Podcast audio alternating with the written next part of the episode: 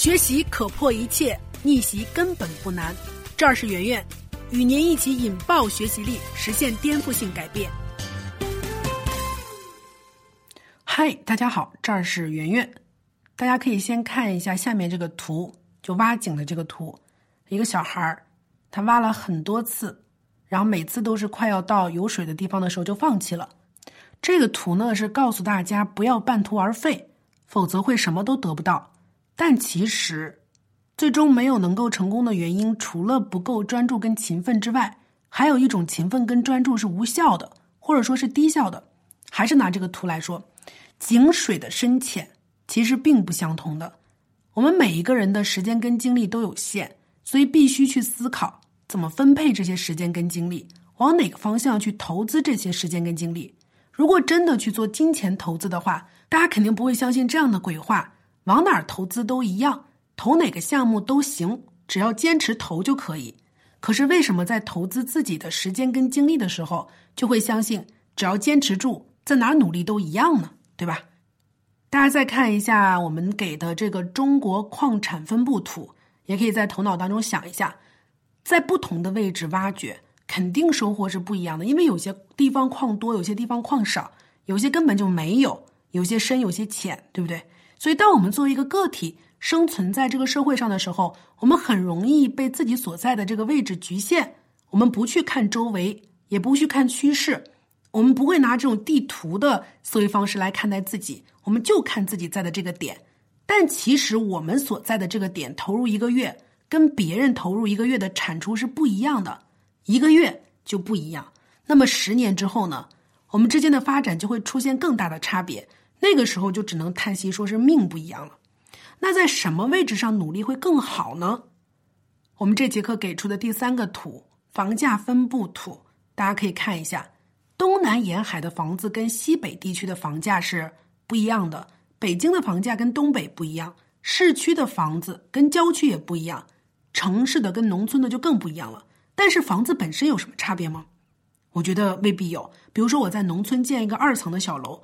可能比城里的一百平的房子还舒服，还高档，还豪华。但是我盖房子花的钱，可能在城里只能买个十平方。为什么城里的房子就贵？因为城市的房子它享受了一个时代福利跟位置福利。中国是一个发展很不平衡的国家，城里面交通方便，集中更好的教育资源、医疗资源，所以大家都要往城里跑。那么这儿的房子肯定就贵。所以对一个房子来说，决定它价值的。除了盖它用了什么物料之外，最重要的因素反而是它的站位。换成人也是一样的道理，同样能力、同样学历的人，他们最后的发展不同也跟位置有很大的关系。举个例子，阿里巴巴著名的十八罗汉之一叫蒋方，那这个人是在两千年的时候加入阿里的，那时候他是一个普通的大学生，上过马云的英语课，他的能力未必比那些留学回来的。高校的什么名牌大学生要抢，但是蒋方这样的人，他们的发展路径是这样的：他们自己的发展是叠加在企业行业的发展上的。我们下面有个图给大家展示，很清晰、很直观。所以他的成长速度就很快，因为他所在的这个位置，也就这个行业、这个企业的发展非常快。当同龄人奋斗成百万年薪的时候，他已经成为马云手下著名的亿万女富豪了。所以。让你的努力跟你所在的位置的发展趋势叠加在一起，就可以加速你自己的成长。在我们选择自己要去哪个城市、哪个行业、哪个公司的时候，都要去考虑这个地方是否有发展性，是跟我的努力叠加在一起呢，还是会消减我的努力？而不是去想我现在可以拿到什么薪水。相比于长达十年、二十年的发展累计来说，你的起点有时候没那么重要。在这节课当中，我们跟大家分享的最重要的一个经验，就是在制定目标和选择道路的时候，绝不能只看眼前和只看眼下。只看眼前跟只看眼下，就是典型的点状思维。点状思维将来是不是能够成功，只能看运气，或者说他的努力已经足够夸张，到不管他在哪儿都可以遇到成功。那怎么着可以克服这种点状思维呢？第一就是学会纵向思考，去分析一下自己所在的这个区域、行业、企业跟职位在历史上是什么样子，现在是什么样子，未来有可能发展成为什么样子？那这个发展方向靠不靠谱？由此呢，我们可以得出一个结论：自己现在所处的这个位置是不是符合趋势？是不是处在一个投入产出比比较高的位置上？第二呢，就是大家可以横向来思考，就是我能选择的其他的行业、公司跟职位，跟我现在所处的行业、公司跟职位相比，有没有收入差距？为什么会有这个差距？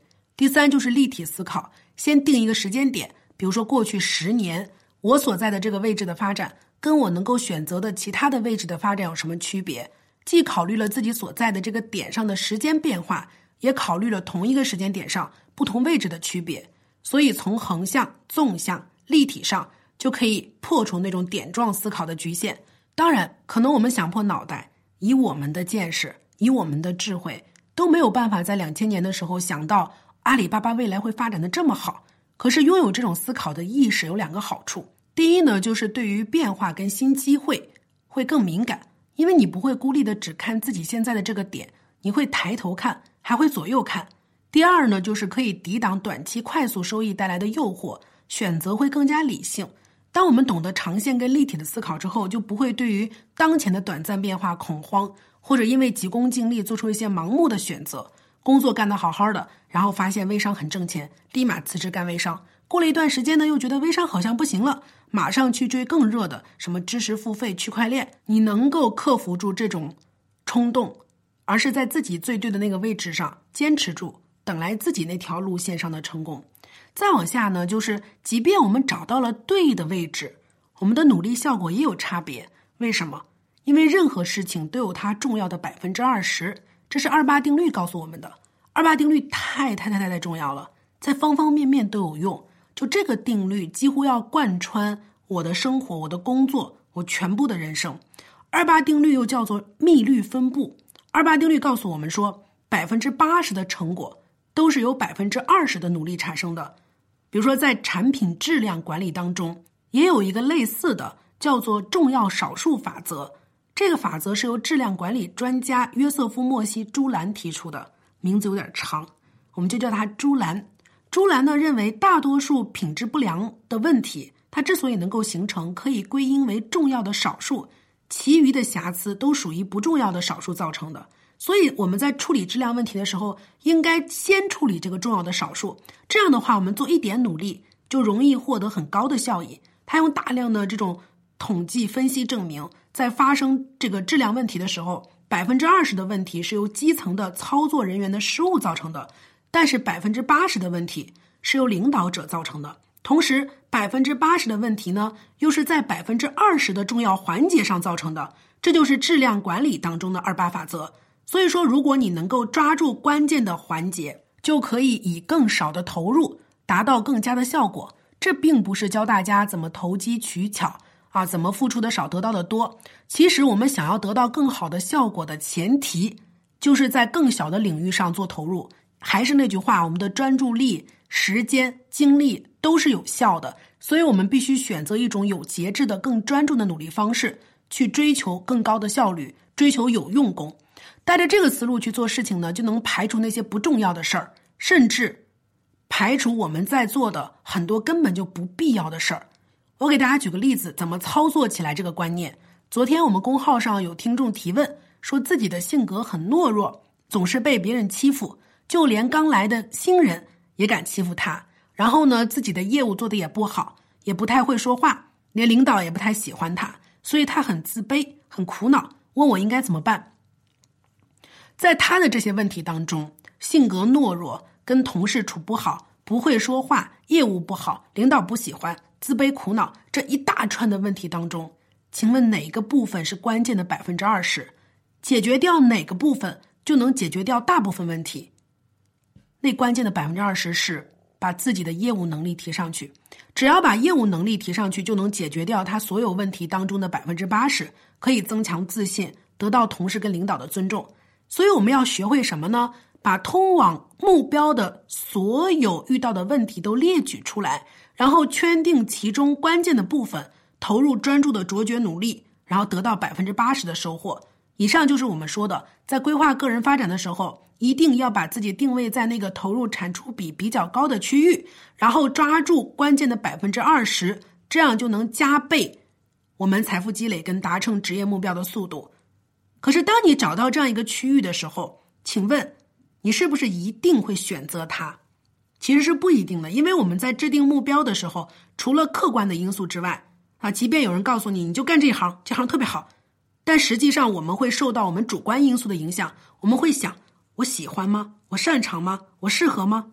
所以，我接下来再给大家介绍两个概念，一个叫做甜蜜点，一个叫做能力圈。甜蜜点这个词呢，是个球类术语，它是说每一个球杆的杆头上都有一个用于击球的最佳落点，也就是说，这个点跟球碰撞就能撞出最甜蜜的美好感受，所以我们叫它甜蜜点。如果说你挥杆很正，击球的时候正中这个甜蜜点，我们就可以认为能量没有损失，你的球会飞得很直，而且球速最快。如果说发生接触的这个区域离这个点很远，那么越远能量损失就越大。所以大家发现了吗？类比到人的身上，我们每个人都有自己的甜蜜点，那离这个点越近，球就能打得越远，花费的力气就越小，那效果就更好。那离这个点近的这个区域就可以形成一个甜蜜圈，巴菲特就管这个圈叫做能力圈。能力圈是巴菲特一个很重要的投资理念。巴菲特在纪录片里面曾经就说：“他说股票啊，容易让人太快、太频繁的操作，太容易流动。人们很多年来发明了各种过滤器来帮人去筛选股票，而我知道我自己的优势跟圈子，所以我待在这个圈子里面。”换句话说，这个圈子就是他的过滤器，他不会管这个圈子之外的事情，他会定义自己的游戏是什么，有什么优势，这非常重要。所以，巴菲特说，没有必要对成千上万的公司做正确的决策，要不要投，只需要正确评估几家公司就可以，因为总有一定比例的公司是自己了解的。所以，即便巴菲特认识比尔盖茨这么多年，能够拿到第一手的公司消息，但是巴菲特从来没有投资微软。当时互联网公司是在他的能力圈以外的，在巴菲特的办公室里面有一个美国棒球手的海报，这个棒球手是波士顿红袜队的击球手泰德啊威廉姆斯，棒球之神泰德的理念也是这样的，他只打进入高分区的球，其他的球他不打，所以快速成功的办法是找到我们自己的高分区，也就是说能力圈里面的投入产出比比较高的机会。当这两个区域重合的时候，你的人生就会爆发出剧烈的成功。我举个例子，一个人如果特别擅长写作，但是报纸行业显然不是我们这节课说的投入产出比比较高的区域，可是新媒体是一个很好的机会，而你的甜蜜圈呢，里面有写作这个技能，所以二者重合就是你很好的一个选择，就可以给你带来收入的几倍递增。不去做自己不了解的事儿，这个已经成为我现在做事的守则了。这并不意味着说我们不去尝试新的东西了，而是说在做之前，要么你可以充分的了解跟掌握，要么根本就别做。这么做之后，我发现有两个很好的效果。第一呢，就是减少了失败率，那做事情的成功率会更高。第二就是防止了精力跟时间的滥用。以前我们总是鼓励别人啊要多尝试、多看看、要多这样多那样，其实这些话都忽略了那个重要的前提，大家还记得吗？就是精力跟时间都有限，所以从现在开始呢，我们每个人都要有这种意识，就是去建设自己的能力圈。对于这个圈内的东西，你必须非常的了解、擅长、精通跟专业，不要来回乱选择了。这个圈子未必是一个行业，比如说你特别擅长经销，对吧？像史一柱，你可以做脑白金哈，保健品行业，你也可以去做游戏。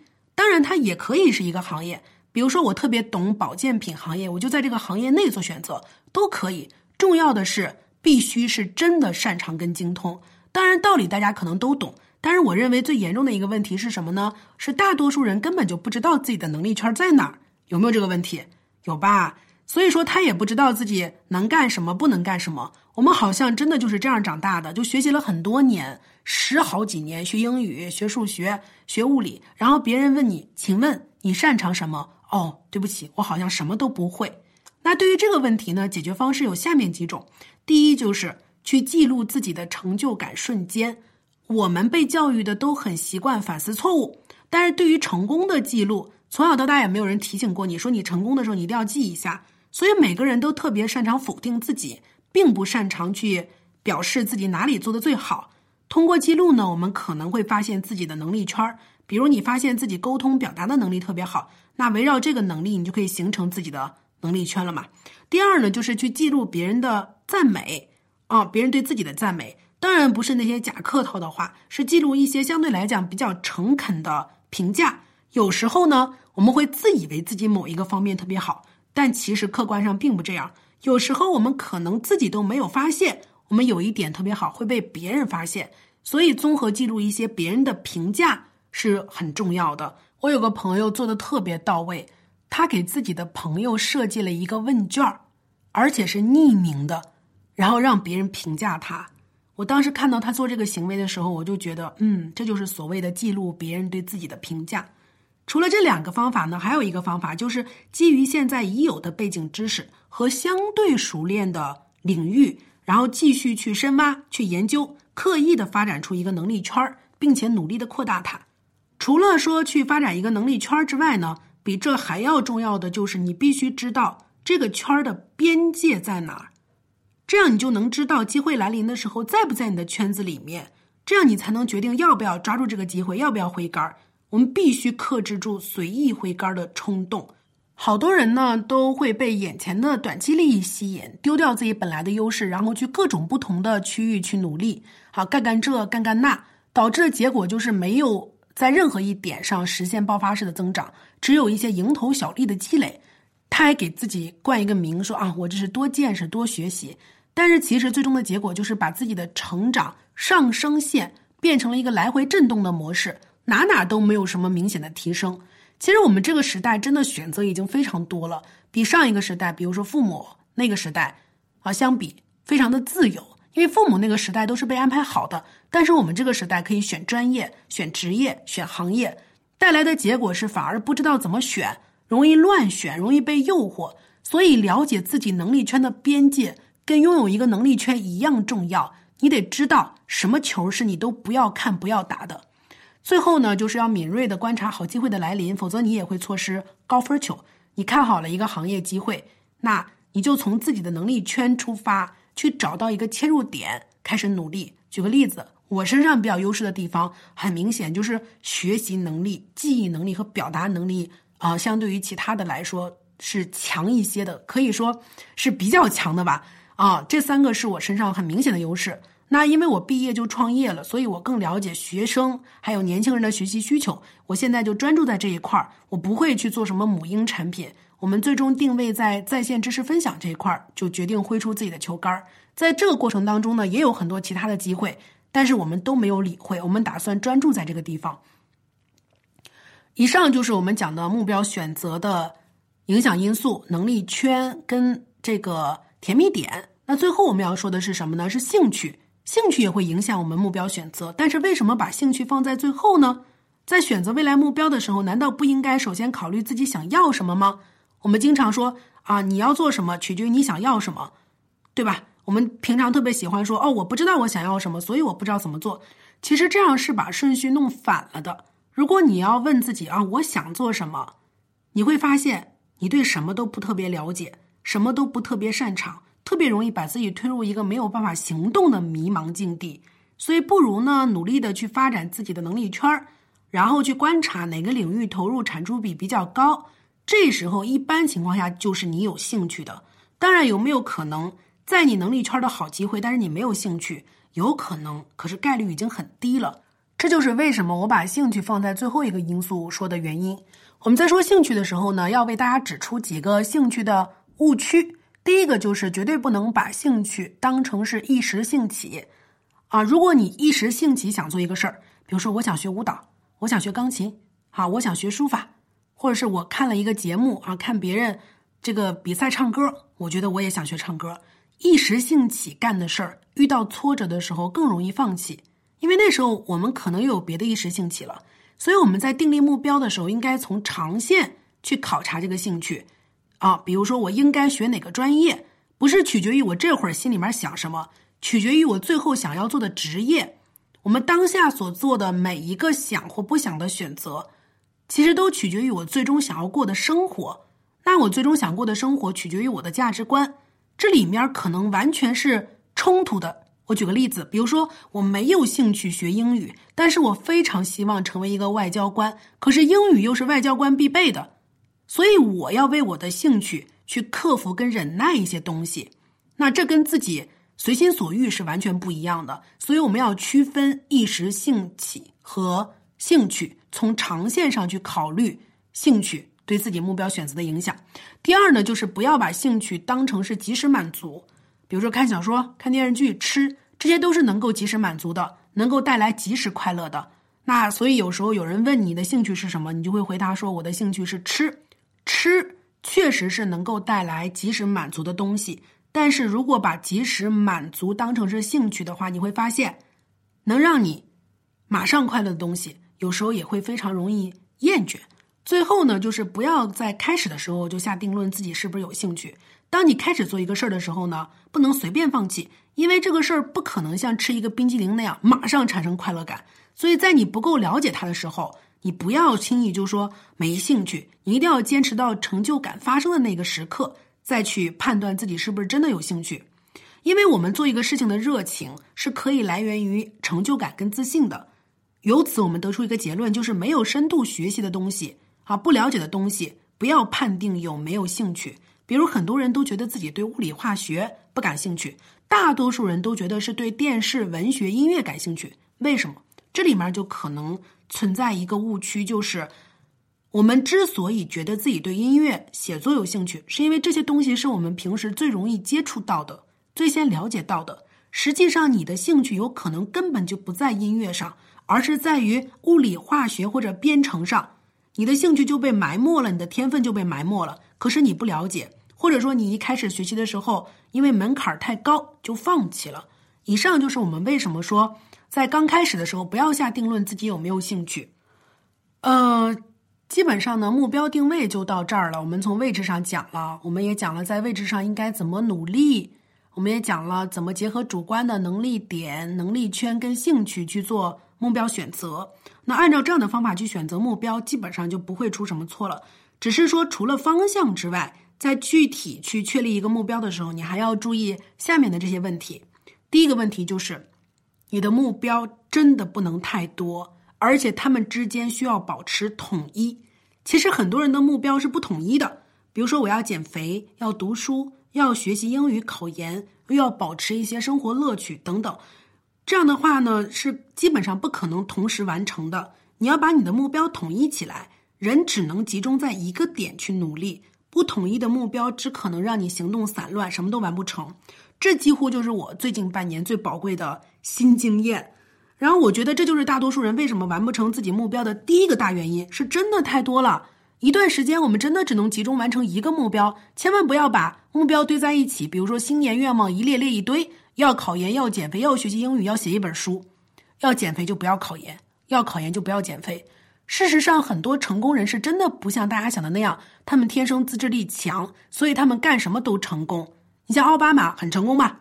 但是他总是戒烟失败。我们能说他戒烟失败是因为他自制力不强吗？不是，他自制力要不强的话，他怎么考到哈佛的？他怎么成为总统的？对吧？成功的人是懂得去选择目标跟选择行动。他不会在每个方面都特别成功。第二呢，就是我们在定立目标的时候，不要总盯着自己的目标，要盯住实现目标的步骤。怎么解释？比如说，有些人减肥的时候，特别喜欢把模特的照片放在电脑的桌面上，有没有？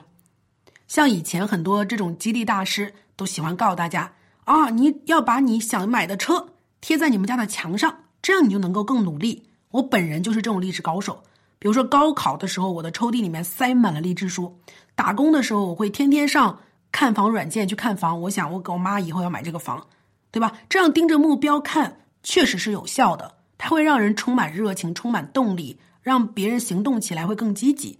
但是它也会带来一种恶果，这个恶果就是减弱你的行动力。你会发现，你把看到目标的时候的激动，会偷偷的代替自己的行动。你什么都没干。你看到目标，你都觉得很满足了，这就是为什么你经常励志，但是什么都没干的原因。因为励志本身就填充了你的满足感。那应该怎么办呢？以前我经常看着房子，想我一定要努力，我要给我妈买这个房。啊，现在我不这么干了。现在呢，我会把买这个房需要做的事情总结成几个步骤，然后我在看这个房的时候，我会提醒我自己去想实现这个目标的步骤是什么。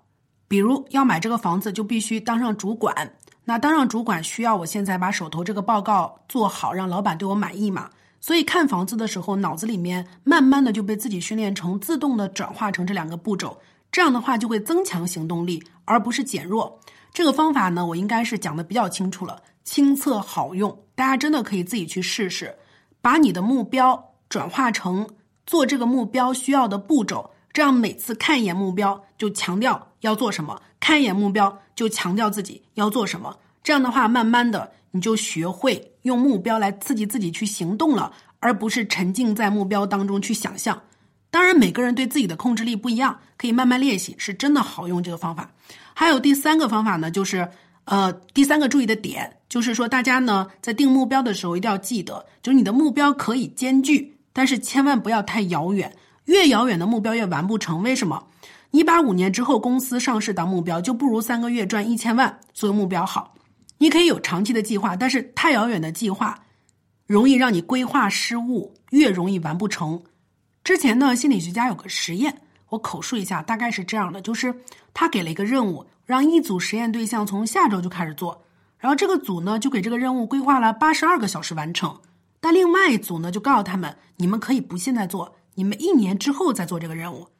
然后这个组呢就给他们这个任务只规划了六十多个小时，你会发现。不知道为什么，眼下在做这个任务的时候，还能够比较理性的去评估它的艰巨程度，给一个比较合理的时间。但越往后，你给的时间越少，你有这种好像叫做未来时间偏见，你总觉得在未来好像更容易完成它一样。